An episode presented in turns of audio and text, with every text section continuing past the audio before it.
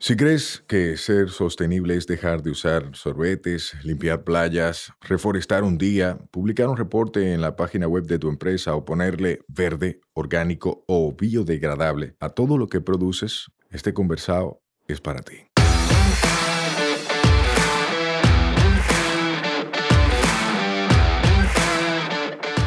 Hola, soy Sayuris Bonet, el motorcito detrás de la empresa Una Vaina Verde.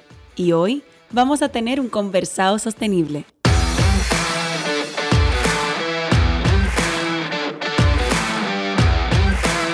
En cada conversado sostenible te ayudaremos a romper paradigmas y te compartiremos alternativas y herramientas para que acciones ya, sin excusas.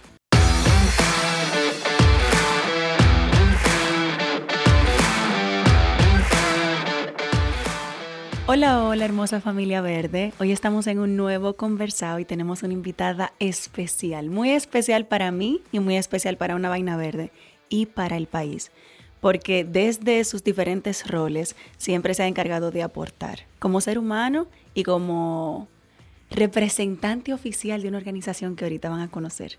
Hola Inca, ¿cómo estás? Hola, muy buenos días o buenas tardes o buenas noches, dependiendo de dónde se está escuchando. Un gusto estar aquí conversando contigo y con la vaina. Gracias por aceptar la invitación. Señores, ustedes saben que el propósito de este podcast es conocer al ser humano detrás del cargo. Porque muchas veces uno ve una nota de prensa, uno ve en un canal de televisión, en una red social, a alguien y cree conocer a ese alguien por una, por una publicación.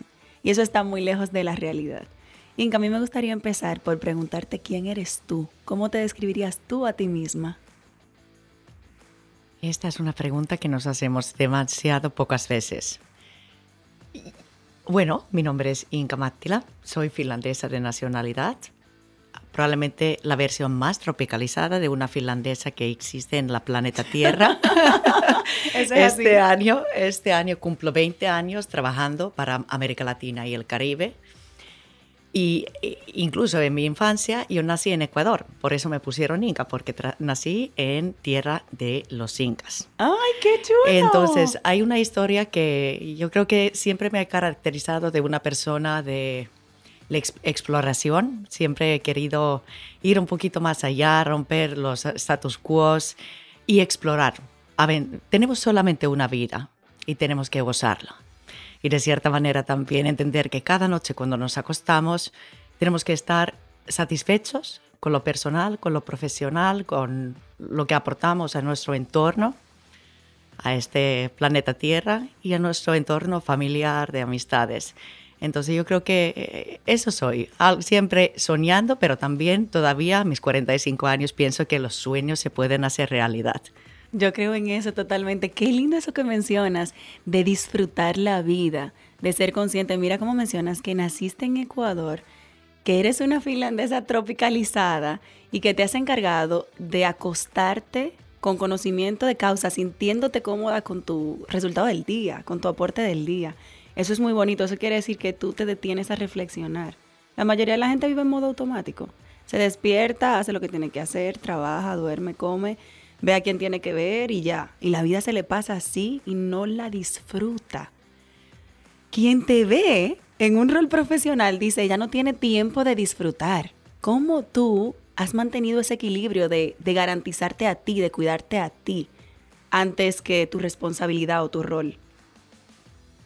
Yo creo que tiene que ver con una capacidad de multitasking tremenda.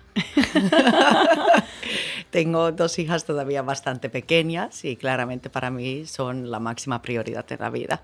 Y todo lo que les puedo enseñar, fortalecer sus alas para que vuelan alto y que realmente también tengan esta sensación que se puede, tras, son además dos niñas, entonces que no hay cosas de niñas o niños que pueden realizarse en sus diferentes ámbitos. Entonces eso es un poco la filosofía de mi mini familia.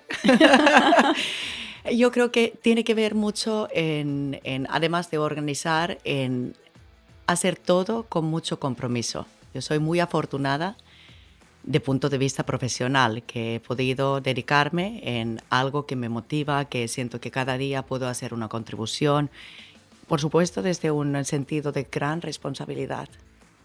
Es un, es una profesión de dedicación, de compromiso, de tremenda autoexigencia mi equipo lo sabe, siempre un poquito más y luego llega cada día los 100 nuevas ideas y yo digo, siempre hay que sacar 100 nuevas ideas para que salgan dos buenas. Eso es así, mira, mira qué buen promedio de 100, dos. Señores, mantengan esa lista de 100 siempre llena, ¿eh? Porque hay veces que ahí está el problema, que la dejan acabar y ya luego se quedan sin ideas, sin proyectos, sin creatividad. Exacto, yo creo que es, es esto de, utilizar también la, inteligencia colectiva. Yo disfruto mucho el ámbito social después haber pasado por siete países donde he servido y diez países donde he vivido en, a lo largo de mi vida. Entonces, yo tengo una familia adoptada en un sinnúmero de países y eso también da como esta, sensación de, que al final el mundo es un pañuelo. ¡Wow! ¡Qué bonita experiencia! Diez países. Así es. ¿Qué ha sido para ti, qué ha representado para ti poder estar expuesta directamente a diferentes culturas, a diferentes países, a diferentes situaciones socioeconómicas? ¿Cómo eso te ha enriquecido? Yo creo que es justamente esta sensación de no quedar quieta o tranquila solamente con, con, con, el status quo, sino que siempre empujar, salir de, de, de la caja de confort y eso me caracteriza mucho en lo mm, profesional, pero sobre todo en, lo personal. La exploración de aventura, de, de entender, a conocer nuevas, nuevas culturas. Yo creo que esto de escuchar, de observar, yo también me encanta fotografía, así que también toda la parte de imágenes uh, es, es, es, algo que nos, nos, nos, hace nuestra, nuestra, nuestra vida más rica, ¿no? Sí y claramente poder combinar una, esta, esta pasión por otras culturas, por, por la naturaleza, por subir volcanes de, de, de, los mares. De, yo siempre eh, me dijeron que si quiero hacer una, un plan B en mi vida, sería montar Inca Tours. Inca Tours sería, Inca Tours sería como eh, el, el, acompañamiento a, a, abrir los mundos, ¿no? Qué Pero bueno, ahora estoy con esto de desarrollo humano sostenible que también me apasiona. Qué bonito. Cuéntame en qué trabajas tú, qué estudiaste primero y luego cuéntame un poquito de cómo de lo que estudiaste llegaste a lo que haces hoy, como para que la gente entienda un poquito tu trayectoria. Yo estudié varias cosas. Empezando por ahí. Exacto, exacto. entonces yo me acuerdo en el momento que yo cuando era pequeña quería ser veterinaria y ir a, curar leones a África. Oh, wow, muy específico. Exacto, lo, lo, tengo hasta dibujado porque con muchos colores y yo me imaginaba a los siete años en África curando leones. Pero en algún momento, y, de hecho fui bastante pequeñita cuando pasaron por, el, por ejemplo, la hamburguina en Etiopía en los 80, yo dije, algo hay que hacer.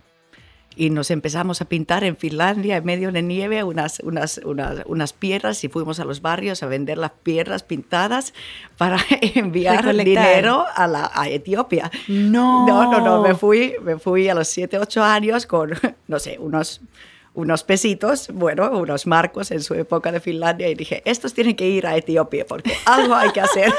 o sea, que tu conciencia social y tu gana de aportar y de materializarlo no es vaina de ahora. No es vaina de siempre, es vaina de siempre y sobre todo que si uno no empieza de su mismo y de su entorno no va a ningún lado. Es, hoy en día estamos mirando tremendos desafíos y decimos, son cosas tan grandes que no podemos hacer nada. Mentira justamente en, este momento cada uno tiene que aportar es sumar esfuerzos. Entonces, tú me, yo, Qué interesante. Cuando uno pregunta a una finlandesa, ¿cómo estás? No te van a decir bien, te van a echar un cuento de media hora. Pues nos parecemos mucho. Déjame hacer un paréntesis ahí antes de que me continúes, porque para mí es sumamente importante resaltar eso que tú mencionaste, de que todos podemos y debemos hacer algo. O sea, muchas veces, y es cierto, uno puede sentirse abrumado porque ve tantas problemáticas o tantos retos o tantas oportunidades de mejora en todos lados que uno dice, Dios mío, ¿cómo lo mejoro todo? Pero cuando uno es consciente de su alcance y de lo que uno puede aportar, uno dice, ok, voy a empezar por aquí. Y toma la decisión de empezar por aquí y se mueve en esa dirección. si todos hiciéramos eso, cambiáramos esta vaina. Totalmente de acuerdo. Pero volvemos a tu pregunta. Tú me preguntaste qué estudié. Sí, correcto. Mira, ah, yo estudié ciencias sociales, por un lado, estaba entre sociología, antropología social y por otro lado económicas. Okay. Prácticamente mi padre estaba diciendo, tienes mucha cabeza de lógica, entonces tienes que ir para una carrera de económicas, pero también tenía toda esta parte de, de antropóloga, de, de socióloga, entonces hice todo. Ok. Uh, complacer, a papá, lo que yo quiero. No, y sobre todo fue interesante porque claramente en la Facultad de Ciencias Sociales, donde teníamos eh, toda la parte de macroeconomía, economía internacional, también tuvimos uh, sociología, ciencias políticas, entonces fue una un entorno muy variado de diferentes tipos de personas, pero dentro de la facultad siempre los sociólogos y los economistas como que argumentaban y nunca estaban de acuerdo de, nada. Qué enriquecedor. Exacto, pero que en este momento yo me recuerdo que realmente para empezar a entender y también como, como aprovechar, digamos, las potencialidades y las curiosidades que uno tiene, es interesante poner incluso en la, en la, en la, profesión, eh, en la profesión y en la educación estos diferentes paradigmas a debatir. Claro. Y de ahí luego surgió, uh, esto pasó hace unos añitos, aunque soy unos joven todavía, uh, surgió también como toda una rama de, de, de, estudios interdisciplinarios y me fascinaba, era como algo súper novedosa. Y claramente hoy en día cuando estamos mirando de cómo dar respuesta a los tremendos desafíos de desarrollo humano y los cambios climáticos que se articula con pobreza y que todo al final tiene que ver con todo, es justamente eso, poner las diferentes disciplinas a trabajar en función de, un reto. Entonces, eso es lo que estudié. Saqué una carrera de, economics, saqué otra de, de sociología, luego me metí a estudiar estudios de América Latina, estudios de desarrollo, Ah, continuaba con estudios de doctorado de, de, economics. Eh, estuve incluso investigando unos, unos años. Nunca terminé mi PhD. Okay. Hace 20 años me dieron un permiso para salir de un, un centro de estudios uh, para dos años. ¿Y no has vuelto? No he vuelto. y tenía mi PhD ya con, con unos cuantos papers listos y me dijeron, bueno, sabemos que cada uno hace un error en su vida, te vamos a permitir esto, mis supervisores. Pero al final fue para mí la salida también, cuando salí de Finlandia a El Salvador, de hecho, fue como romper todo lo que había aprendido y empezar a reaprender. Entonces yo creo que esto es un poco cuando tú me dices que he estudiado, he estudiado a diferentes carreras, tengo mi maestría, tengo mis estudios de doctorado, pero luego he también desaprendido mucho en la práctica. Y esto es, es como me defino en, en cuanto a mi formación. Qué interesante. Qué interesante incluso saber que aunque para algunos era un error, para ti en tu vida, de repente no lo ha sido. Y, esa, y ese aprendizaje en la práctica y ese aprendizaje experimental, que es en el que creemos en una vaina verde, que la gente aprende haciendo, aprende enfrentándose al reto, aprende poniendo mano, eh, al final te enseñó. Terminó siendo tu, tu, escuela de la vida, no necesariamente la académica. Y eso vale muchísimo. Yo creo que nosotros subvaloramos mucho eh, ese tipo de conocimiento adquirido de la práctica, de la experiencia. Exacto, y yo me acuerdo una, un momento muy importante en, en, los cuatro años que terminé mis estudios, cuatro, cuatro años y medio, que siempre he querido hacer todo muy rápido, tengo que calmarme un poquito más. Entonces, antes justamente de terminar mi maestría, también pasé un tiempo en Madrid, en, estuve en Universidad de Complutense, donde profundicé justamente mi pasión para América Latina y, el Caribe, pero sobre todo yo creo que hice los mínimos cursos posibles y me dediqué a estudiar la vida. Muy bien. y hoy en día todavía, esto fue hace 25 años, todavía mantenemos en contacto con mi grupo de, de, esta época, que realmente nos hicimos amistades para, para, para siempre, porque era también de realmente de, de, lanzar en las aventuras, explorar toda la España, de, de, yo me acuerdo que cuando al final del mes ya no me quedaba muchos ahorros, tomé un bus para, para Granada Ajá. para ir a comer tapas, porque así se podía tomar también la copita, porque ponían tapas. sí. Te cuento que yo también viví eso. Yo hice mi maestría en Madrid, en España, y es tan chulo estar en un país que tú te puedes, o sea, que tú puedes visitar diferentes puntos y es como si estuvieras en otro sitio totalmente. Y yo también hice viaje a Granada porque las tapas iban gratis. O sea, las cañas, iba todo incluido. Tú pagabas una cosa y lo otro ya venía. Exacto. Y tal vez en el otro elemento que yo estoy como pensando, cómo el mundo, mundo ha cambiado, pero empecé a trabajar súper pequeña, a los 13 años, muy pequeña. Sí, me, me dieron como un permiso eh, especial. Me, siempre me ha gustado mucho la parte de naturaleza. De... Entonces estaba en una tienda de animales y me convertí bastante experta de peces tropicales. Oh, y interesante. Eh, totalmente, totalmente. Entonces yo tengo todo este pasado de, de, de, mucho conocimiento de diferentes mascotas, para que sepas. y siempre he tenido también perros en casa, etc. Entonces, yo combinaba desde, desde inicio, de, desde la escuela, siempre estaba también como trabajando y ahorrando y empecé a viajar por Europa a los 16 años me puse la mochila y en este momento mis padres me dijeron, esta tiene mucha energía y dije, bueno, pero vamos a soltarle para que canalice su energía bien. Que tus papás fueron tus aliados. Exacto, entonces siempre, siempre hubo también esta, eh, no sé por qué, por qué, probablemente porque nací en Ecuador, en mi infancia viví en Ecuador, en México, en Chile yo todavía me acuerdo de, de las paredes amarillas en, en, nuestra cocina en México y la, la, fila de tortillas y en Chile. y digo que, esto es una, una, infancia atípica para una finlandesa. Muy Pero atípica. Esta, esta, esto siempre me dejó como con, con, con esta curiosidad de conocer nuevos mundos y me encantaba de, de, viajar, conocer otras personas. En su momento hablaba muchos idiomas, ya he perdido tres de ellos, pero tal vez en algún momento de, uh, es el momento también retomar. Pero es esta, esta, esta visión de explorar, de aprender y, y, y mezclar un poquito todo. Me gusta, me gusta mucho. Wow, me puedo identificar tanto contigo porque mencionaste ahorita y lo quiero retomar que de repente tienes que calmarte porque sentías que ibas muy rápido. Cuéntame cómo tú manejaste eso, porque a veces yo misma, y lo pido como consejo para mí de forma muy egoísta, ¿verdad? Eh, a todos los que están escuchando, porque a veces yo misma digo, Dios mío, quiero hacer tantas cosas y estoy haciendo tantas cosas. Yo digo, estaré yendo muy rápido, como que, o sigo, o en qué momento bajo dos cambios. O sea, ¿cómo tú lo has manejado? Mira, no sé si lo he manejado y aquí te voy a confesar algo.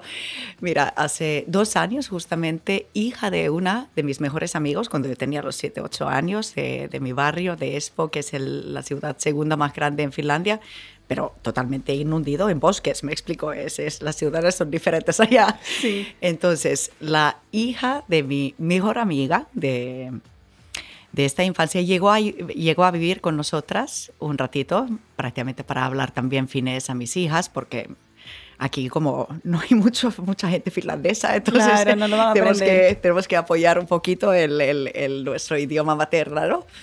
Y, y mi, esta amiga que había perdido contacto para, por 15 años y por casualidad encontré su hija que hablaba español y tenía curiosidad antes de empezar a estudiar, como, como explorar un poquito y se quedó con nosotros tres, cuatro meses. Ahora bien, mi amiga llega aquí y yo estaba, ay, que tenemos tantas cosas, que no sé qué, que este fin de semana vamos allá y tengo estas cosas en el trabajo y estaba corriendo y dice, es que nos cambiado desde los siete años. Sigues en un Entonces, Sí, pero yo creo que lo, que lo que sí me está ayudando mucho es, me, la intensidad, pero luego también, uh, digamos, el, el, el, deporte, he hecho mucho yoga, pilates, juego fútbol. Porque, sí, te he visto. Sí. que estás en una liga y, todo. sí, sí, sí, mis hijas también. Un poco en este sentido, yo creo que la calma llega de estos momentos. Y luego yo me, me paso muy bien con mí misma. Como los pocos momentos cuando estoy sola, me pongo mi música, Ah, me encanta una buena comida, de, estar en, una playa o una montaña o simplemente en mi casa. Estos son los momentos que uno también como aunque son pocos los momentos de calma, yo creo que es, es, como a veces decir, hoy estamos y es el presente. El pasado pasó, el futuro todavía no está. Además, si nos preocupamos, todo lo que pasa en el futuro nos causa mucha ansiedad. A veces es bueno simplemente parar y acordar el presente. Y estoy aprendiendo a respirar. Me estoy leyendo mucho de mindfulness en este momento y creo que es algo ojo equipo que creo que también nos iría muy bien incluso combinar en la, en la vida profesional. Entonces sigo con mis curiosidades. y ojalá me gustaría tener 24 horas más al día para hacer todo lo que me encantaría hacer. Qué bonito, qué bonito que has mantenido tu esencia y que has aprendido a canalizarla y a disfrutar de ella en su máximo potencial, ¿verdad? Porque al final eres así, eres curiosa, eh, eres multitasking, entonces ya, eso es parte de, de, tu core, como que eso eres. Qué bonito. Y qué bonito ha sido conocer tanto de esa foto de repente, de esa persona que tanto aparece en medios, pero que no conocemos como ser humano. Y ahora sí, porque yo creo que el que está escuchando dirá, pero ¿quién es Inca? O sea, porque estamos hablando de una persona aventurera, de una finlandesa, estamos hablando de su familia, de sus experiencias, pero ¿qué es lo que ella hace ahora? Cuéntanos un poco cuáles son tus cargos ahora, en qué estás, por qué estás en este país, para conocer un poquito a esa profesional en ejecución, digamos. Wow, yo todavía a veces pienso que tengo 20 años, pero luego me estoy dando cuenta que llegué a esta región 2002. Hace 20 años, yo era bastante chiquita. Y ya de antes de esto yo he estado, ya lo mencioné, estaba un, buen tiempo en academia pero también hice, hice unos trabajos con el Ministerio de Asuntos Exteriores, en el Departamento de, de América Latina y el Caribe. Bueno, luego me he pasado en las tiendas de animales que no cuenta. y diferentes otras, otras, otros, pero ya había trabajado como unos años ya en, en, profesión, estaba también como asistente de investigaciones en la universidad donde, donde colaboraba. Y luego llegó el momento que yo vi un, un, un anuncio que está buscando un joven profesional para algo que se llama UNDP o PNUD en El Salvador. yo dije, ay, pero tal vez esto lo tengo que aplicar. Me, claro, no fue la época de, Google Search para nada, yo me fui a biblioteca. y pregunté a, mis, a mi familia, a los amigos de mi familia, que ahí tenemos una comunidad, digamos, los que salieron a inicios de los 70 a explorar el mundo de, en América Latina, el grupo de mi, de mi familia. Les pregunté, ¿y qué tal El Salvador? Porque en el mapa casi no se ve, es un pulgarcito. y nada, uh, apliqué, definitivamente me eligieron, me dijeron que soy muy joven, pero que tal vez tienes que esperar unos años más y esto pasé después de la, de la entrevista y le miré a la entrevistadora y digo, yo estoy lista. ¿Le dijiste con esa seguridad? Y me seleccionaron. Y nada, luego dije, ¿en qué me he metido? Porque no sabía nada, simplemente que quiero. ¿Sabías lo suficiente? No sabía, exacto, no había preguntado qué me pagan, no me importaba. Yo realmente dijo, esto es lo que quiero hacer quiero, quiero, quiero contribuir, quiero, era como una culminación de, de, de tener una nueva aventura profesional combinado con, con, con, esta exploración de culturas, de diferentes contextos, etc. Nada, encontré un, un, solo libro que contaba en Finlandia de El Salvador que se llamaba On Your Own El Salvador. Nada, me puse mis dos maletitas y saqué On, on Your Own El Salvador. y me fui. Sola. O sea, te fuiste a trabajar, y me fui, no, prácticamente de, de, sin realmente de simplemente mente abierta y ver qué, qué, qué, puede ocurrir. Y mira, en este camino todavía estoy hoy. Wow. Sí, extendí mi, mi, mi leave of absence de, de, de, mi de mis funciones de investigadora un año, dos años, y luego dijeron, ya no más. ya yo estoy haciendo lo que yo quiero. Entonces yo arranqué con PNUD en El Salvador, también cubrí, cubrimos desde allá Belice. Luego, de hecho, uh, salí de PNUD y volví a trabajar con el gobierno de Finlandia, su embajada en Centroamérica. Ok. Y estaba basada en Nicaragua, un país también que, que adoro y cubríamos todo el Centroamérica y en diferentes cambios también. Nuevamente fui la más joven que dijeron, vamos a ver si, porque mi antecesor tenía 20 años más que yo, entonces dijeron, ¿y esta chiquita? Y otra vez era como que tenía que pretender ser más mayor. Bueno, hoy en día ya no, pero, pero prácticamente y siempre ha sido, voy a mostrar que lo puedo hacer. Y fue fascinante, pero muy duro también, porque fueron muchos temas, muchos países. Desde Nicaragua cubrimos todo Centroamérica Así que... Todo un reto. Eh, todo un reto, pero también fascinante. Trabajamos mucho para todo el tema de reducción de pobreza, de, de, los nuevos instrumentos de cooperación. Ahí me especialicé mucho justamente en las estrategias de reducción de pobreza y otro elemento que me encanta que es gobernabilidad y mucha acción en lo local. Okay. Y todas iniciativas preciosas con relacionado a empoderamiento de, de personas que viven en mayores condiciones de vulnerabilidad y cómo se empiezan a concientizar sobre sus derechos, etc. Entonces, toda una aventura, nada. Entonces, uh, y, en mi, y de ahí seguí para el, para el, el, el, siguiente paso. De hecho, uh, salí de, de, Nicaragua y de Centroamérica y me fui a vivir dos años a Barcelona, pero pasando más tiempo en América Latina y el, el Caribe. Okay. Y en Barcelona nació mi primera hija. Somos tres niñas y nadie ha, nacido en el mismo país, no tenemos ni el mismo apellido, porque depende de dónde naces, te ponen un apellido diferente. Oh, wow. Y nada, luego de, de, y en esta época puse mi, mi me especialicé a, a, evaluaciones de desarrollo, evaluaciones de impacto, evaluaciones de políticas públicas, como realmente ver qué funciona, siempre me he puesto mucho énfasis en entender, en los datos, en, en tener una comprensión, digamos, uh, basado en evidencia. Esto me fascinaba.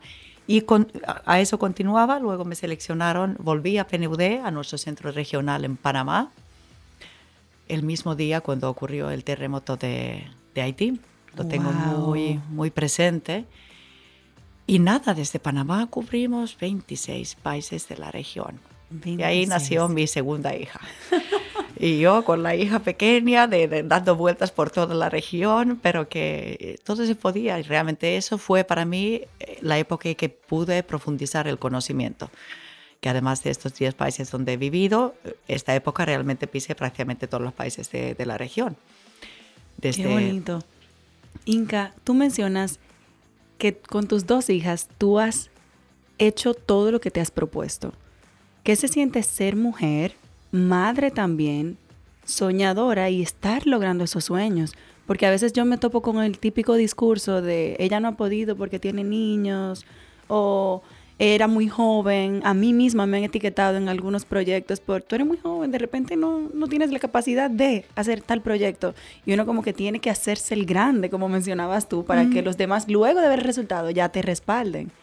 Pero ¿cómo lo has manejado tú? Porque tú empezaste joven, mujer. En tu caso eres europea, no sé si eso ha hecho una gran diferencia. Pero ¿cómo, cómo lo manejaste?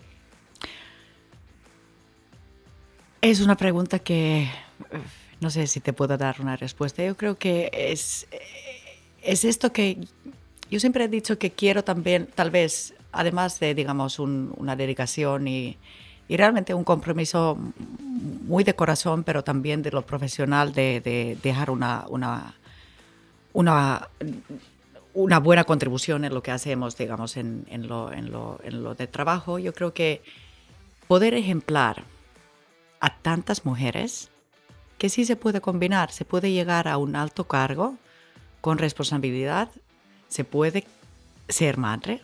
Además, yo soy madre soltera. Entonces, definitivamente estamos haciendo mucho. Y también todo hacemos en equipo. Ellas mismas de, participan, me explico, sin... Tus hijas. Exacto. Y son muy empoderadas. A veces digo, bueno, todo lo que uno deja atrás se te devuelve. Hijo de gato. Entonces, yo creo que es, es requiere organización. A veces, no te voy a mentir, es muy difícil y yo siento que siempre hay que dar una extra mía siempre hay que mostrar un poquito más. Y, yo siempre digo, sí, chicas, mujeres, sí se puede, es, posible combinar. Qué a veces tengo mis momentos que digo, no se puede, esto es una locura. yo creo que también tenemos que ser sinceros y en estos momentos, ¿qué hago yo? Y yo siento tan afortunada uh, de lo que yo llamo mi, mi, mi, familia adoptada, mis amistades, realmente también que en estos momentos también uno tiene, cierta manera, una red de apoyo que dice, mira, nos apoyamos mutuamente. Entonces, yo creo que también aquí hay un elemento clave que uno nunca puede hacer todo solo o sola, sino también tiene que fiar en otros. Wow. nos tenemos que, estas, estas redes, estas, eh, estas amistades, la, la, y no es solamente la familia, en la familia es un poco lo que uno elige, ¿no? Entonces, eh, es vivir, vivir día al día, organizarse bien, y yo creo que también esto, que uno, uno mis hijas realmente de cuando se caen, nunca, nunca ha estado, ay, ¿cómo te caíste? Digo, levántate, ¿sabes? También que cada uno asume su papel y cada uno es, es como trabajar en, y vivir y, y llevar este camino en un equipo. Wow, estoy aprendiendo muchísimo de ti, Inca. Te lo confieso aquí. Yo creo que me voy a sentar a escuchar este podcast otra vez para mí, aunque participé de la conversación. Porque escucharte hablar, o sea, ver el resultado de tu trabajo y escucharte hablar eh, me genera una, como que una paz impresionante de sí, se puede. O sea, sí se puede ser el típico exitosa que la sociedad mira, pero sí se puede estar en paz con lo que uno ha construido y sí puede darle una importancia a los aspectos que son importantes para ti. Como mencionaste, que tus hijas son tu prioridad y que se ha mantenido así y que mira cómo ellas han sido parte de toda esta aventura y de este cambio de países y eso las ha enriquecido a ellas. O sea que tus hijas no están aquí, ahora me gustaría cómo llamarla, que un mensaje para tu mamá, pero no tenemos cabina en línea. yo sé que ellas deben estar muy, muy orgullosas de la madre que tienen, porque si yo, que no soy tu hija, me siento orgullosa de ti, imagínate tus hijas que han visto mucho más y que han conocido los desafíos que tú has superado. Así que te felicito por sí, eso. Pero de cierta manera no soy tal vez la, la madre típica que puede estar pendiente en cada momento pero luego intento como dar otras cosas. Yo me acuerdo en Colombia, de donde movimos desde, desde Panamá, claro, la, la, en Colombia las, el, tranque, los si el tráfico aquí está terrible, welcome to Bogotá. me acuerdo de, de, tomaba casi una hora para llegar donde las niñas estaban en escuela y claro, todo el rato había como reuniones en la escuela y yo no podía. Yo estaba a cargo de una de las operaciones más grandes que tenemos como PNUD en el occidente hemisferio. Ahí estaba como directora adjunta, pero de una oficina que éramos 500 personas con 15 oficinas en lo territorial, más una oh, oficina central. Claro, todo este proceso de paz, que es otra historia que me encantaría realmente ahí. Aprendí mucho viviendo y trabajando muy a mano, digamos, de las comunidades más afectadas por, por, por, por el conflicto y ahí también aprendí mucho sobre cohesión social y sobre la capacidad de perdonar. Entonces, y también tal vez esto que uno exagera que es problemas y sus retos, pero cuando ves realmente personas que tienen una resiliencia y han superado tantísimas cosas y todavía sacan la sonrisa, digo, mira, mis problemas y mis desafíos son peanuts. Entonces yo creo que es, es relativizar también los diferentes elementos, ¿no? Sí, Sí, por ejemplo. Entonces, lo que te estaba comentando sobre de, mis hijas, no pude ir a las todas las reuniones tres veces a la semana, ir una hora y regresar otra hora. Yo tenía que trabajar y además volar por todo de Colombia para, para porque estaba a cargo de, de, las otras oficinas. Sí, de las otras oficinas. Pero luego me invitaron a, a, los mayores y mi hija era mi hija mayor incluso era muy chiquita y dijeron quiere te invitamos a dar como a los mayores que están a punto de graduar una charla sobre Naciones Unidas en el modelo de Naciones Unidas. Y, y fui y, y, colaboré en varias. Me gusta mucho este tipo de colaboraciones. Realmente también como compartir y preguntar. Las mejores preguntas que yo he escuchado en la vida son de, de los niños, de los jóvenes, etcétera, ¿no? Entonces disfruto, disfruto mucho de este tipo de interacción porque nos hace también una reflexión de crecer y aprender cada día, porque son como esta, esta otra mirada. Ahora bien, uh, me enviaron un, un, un súper bonche de, de, de, de, flores y que era más grande que mi hija y llegó un día con esto y dice, te lo enviaron a ti de colegio. Y los mayores te me preguntaron si es tu mamá. y luego dije, ay, esto me compensa, porque claro, uno autoexige mucho y a veces me siento mal porque digo, quiero estar más tiempo. Pero tal vez la cantidad no es tan importante que la calidad. Uno cuando está, tiene que estar. Yo creo que esto es el tema. Volviendo a la otra pregunta. cierren con comillas, que eso está, uno cuando está tiene que estar. Es cierto.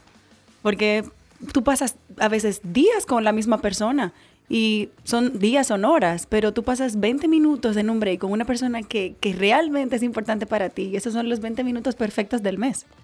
O sea que es cierto, coincido totalmente. Inca, ¿y ahora qué haces? ¿Cuál es tu rol actual? Desde Colombia me nombraron como representante residente aquí en República Dominicana. Yo pensaba que después cinco años y medio en un contexto de, Colombia, en medio incluso de negociaciones de acuerdos de paz, estuvimos apoyando ahí mucho toda la parte operativa de la misión.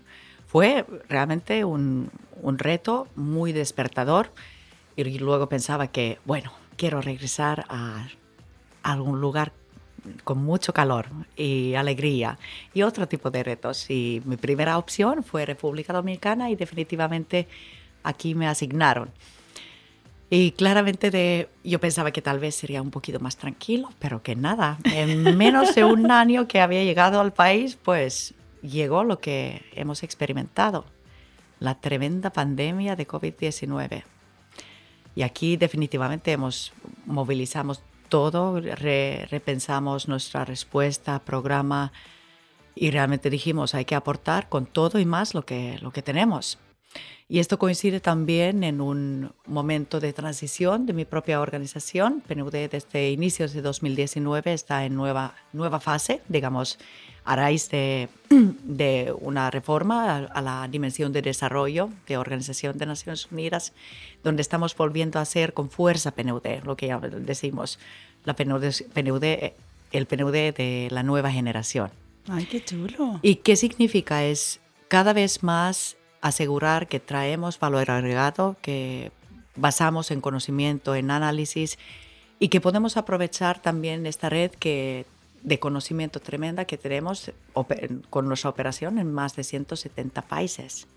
Si todo este conocimiento se lograra movilizar a resolver los, los desafíos, yo creo que estaríamos cerca de, de acelerar, digamos, las respuestas. Y claramente aquí he puesto mucha, uno defiende sus prioridades, por supuesto, en el, en el contexto, pero aquí en República Dominicana especialmente en, lo que hemos vivido de, esta pandemia. Yo siempre digo que esta pandemia nos afectó a todas y todos, pero no de la misma manera. y cómo ha revelado todas las inequidades estructurales preexistentes a la pandemia. Las visibilizó. no, exacto. Por esta razón, por ejemplo, toda la situación de las poblaciones vulnerables, la situación de la de la mujer. Muchas, muchas mujeres se dejaron a participar en fuerza labor, por ejemplo. La informalidad creció en todos los países de América Latina, pero sobre todo los labores informales de mujeres. Y luego también es un despertar, el mismo proyecto, la, el sueño que tú y yo compartimos. La importancia es un momento de despertar, despertar global y nacional.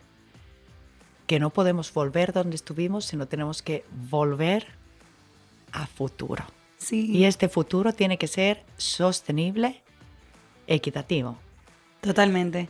y resiliente. Realmente la vulnerabilidad, yo creo que todos nos hemos sentido vulnerables. Entonces, claramente es, ha hecho como muchas reflexiones, pero también está este llamado de, de, buscar nuevo tipo de soluciones, entender que no hay soluciones precocinadas, hay que co-crear, hay que poner mucha innovación en, en al centro y no hay que olvidar ciertos principios para no dejar a nadie atrás.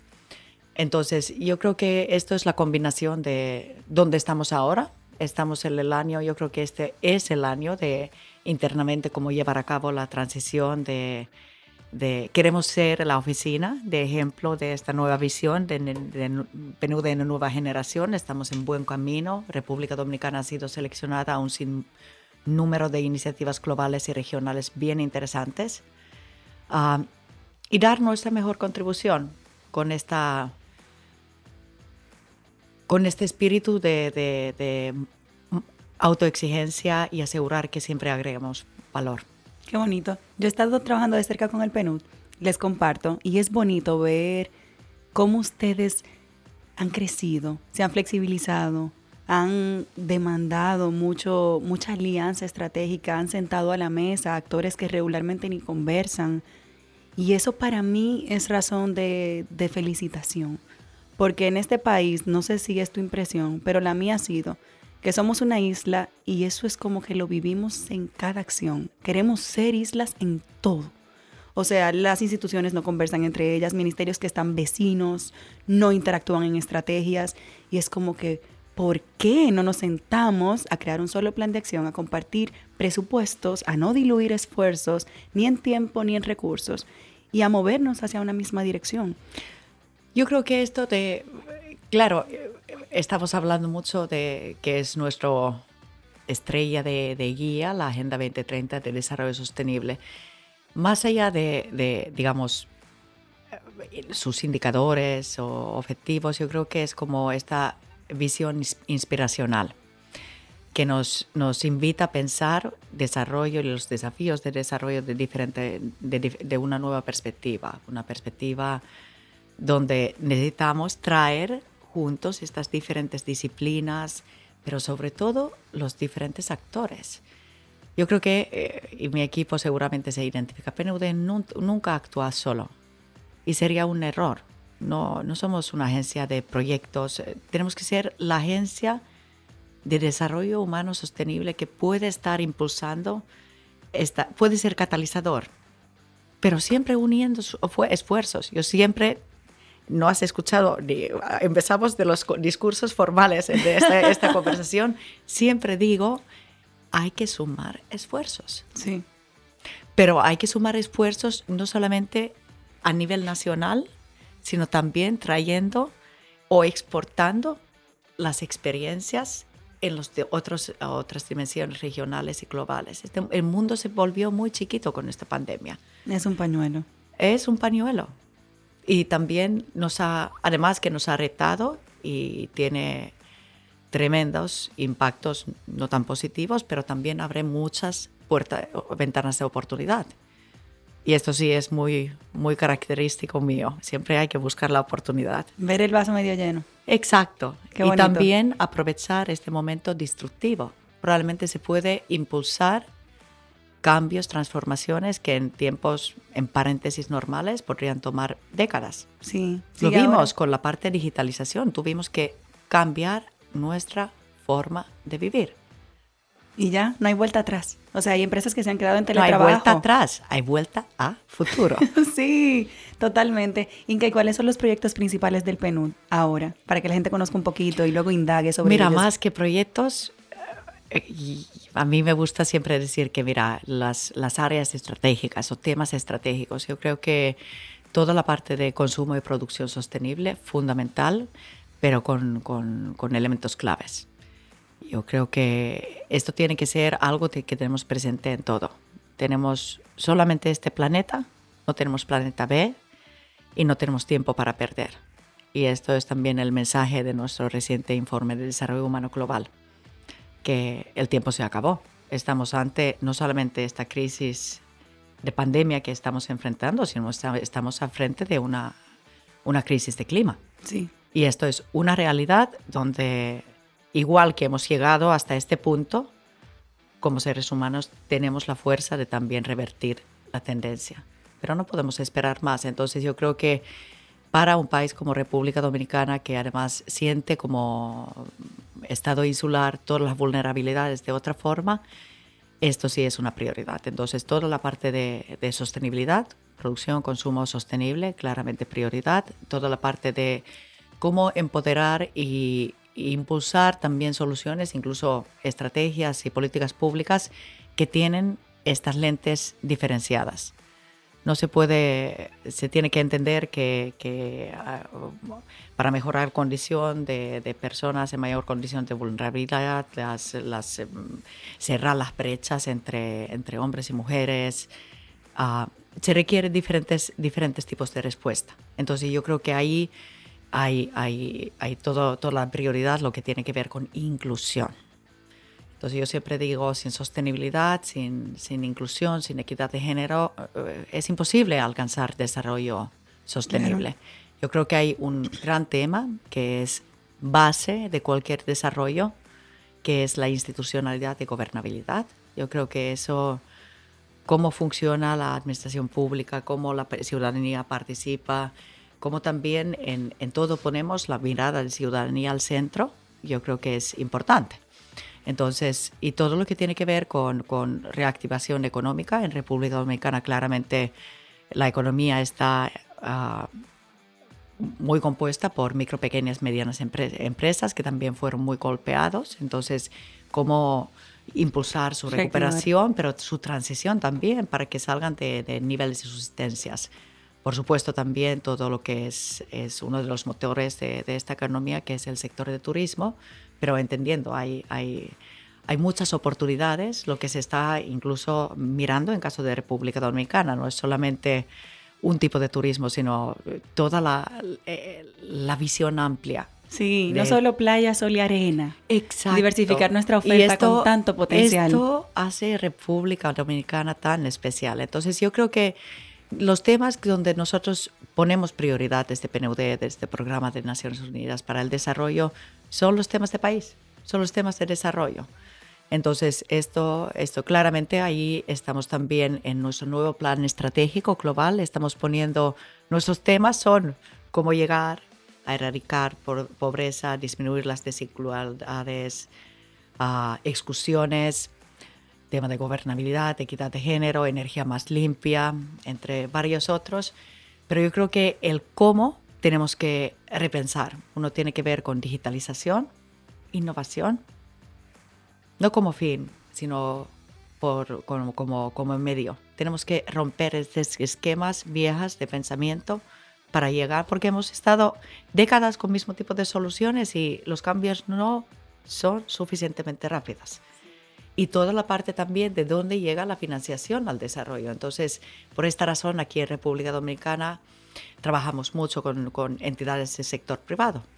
Es importante justamente nuestras iniciativas de prácticas prometedoras. Es, es como aglutinar los diferentes actores y sectores de la uh, sociedad alrededor de, de, de estos objetivos de desarrollo. Señores, escuchando a Inca, tal vez ustedes creen que estamos hablando de cinco cosas. Estamos hablando de muchas cosas en cada uno de esos ejes estratégicos que tiene el PNUD. O sea, si ustedes entran a la cuenta, a la página web del PNUD, se dan cuenta del alcance impresionante que están teniendo, la articulación de esfuerzos, del aporte que están haciendo técnico y en otros sentidos a muchas estrategias país, como mencionaba Inca, que vienen del sector privado, del sector público, o que ellos son los que proponen y luego buscan aliados para que se construyan.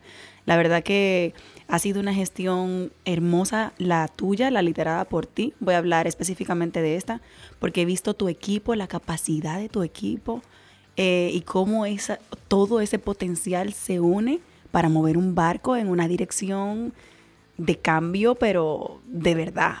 O sea que, que de verdad, que felicidades. Gracias. Yo creo que uno, esta es mi primera posición como representante. Tuvimos un cambio grande en nuestra organización y ahora tenemos más de mitad de los representantes mujeres, por cierto. Y este cambio se logró en dos años. Wow. Así que yo creo que también estoy muy orgullosa por la organización para que estoy trabajando. Yo creo que es importante siempre acordar que es, soy funcionaria pública internacional, que llega con muchas responsabilidades también, pero llega sobre todo con una responsabilidad de dar esta mía extra, a veces y le voy a pedir disculpas a mi equipo porque llevamos dando mías extras por dos años y tampoco no, paran. no, no está sostenible. Entonces eh, tenemos que también buscar como, como los esfuerzos, pero tiene que ver mucho con esta, esta transición. Realmente queremos hacer más y mejor cada día. Qué bonito. Inca, para finalizar, Me gustaría conocer alguno de tus hobbies. ¿Cuál es tu hobby principal? De todos mis hobbies. Es que tengo el wishlist, tengo el listado de deseos que me encantaría tener con los 24 horas extras. Mira, ¿qué hago? ¿Qué disfruto? Mis hobbies, uh, me encantan películas, me encanta fotografía, me encanta fútbol, me encanta naturaleza, me encanta aventuras. Lo que disfruto mucho y lo que me hace mucha falta en esta pandemia los almuerzos y cenas con una sobremesa de ocho horas y tal vez un poquito de baile al final. ¿Baile? ¿Qué ah, tipo de música te gusta? Ah, yo ya estoy como muy universalizada, pero por supuesto también nuevamente un poco latinizada, mira. Ah. pero, y esto es, es, es, es, una combinación de cosas, por supuesto, de, de, Yo lamentablemente ya no puedo leer tanto porque de alguna, eh, no tengo exactamente muchas horas, pero que me gusta, eh, me gusta dos, tres veces al, al año tomar mi tiempo y como siempre quiero hacer todo a la vez, entonces en dos, tres días leo cinco libros, entonces tengo mi, mi cuenta del año. Okay. Entonces, uh, y lo que me encantaría retomar, pero que hace años no he podido hacer, es, es pintar ¿Pintabas? Sí, yo pintaba cuando era esta, esta parte de, de mezcla de colores. Bueno, ahora pinto las paredes de mi casa. Yo me encanta colores y me encanta toda esta, esta parte, pero que tengo estas, yo creo que toda esta parte de, de, de lo que estimula a, a uno mismo, pero que, como ves, son muchas cosas. Sí, me encanta. Es que tú eres mucho, entonces obviamente haces muchas cosas. Y un mensaje para cerrar que quieras dejar a todo el que esté escuchando. Qué lindo este espacio. Gracias. Y cuando me hiciste la primera, eh, primera pregunta, ¿quién eres tú? Y yo me empecé a pensar, ¿quién soy yo? entonces también un gusto compartir desde, desde una apertura, desde también una reflexión menos formal y, ojalá que haya sido de interés de los que nos escuchan y sobre todo este, este intercambio contigo. Vamos sumando, vamos a sumar los esfuerzos porque hay mucho por hacer. Sí, en nosotros cuentan con aliados para construir, para co-crear y para avanzar en pro del desarrollo sostenible. De verdad que sí. Muchísimas gracias. Gracias. Bye bye. Bye. Nos escuchamos la próxima semana. Recuerda que esta vaina es todos los martes. Mientras tanto, nos vemos en las redes, arroba sayurisbonet y arroba una vaina verde. Bye bye. Este podcast se graba en nuestra casa, M33.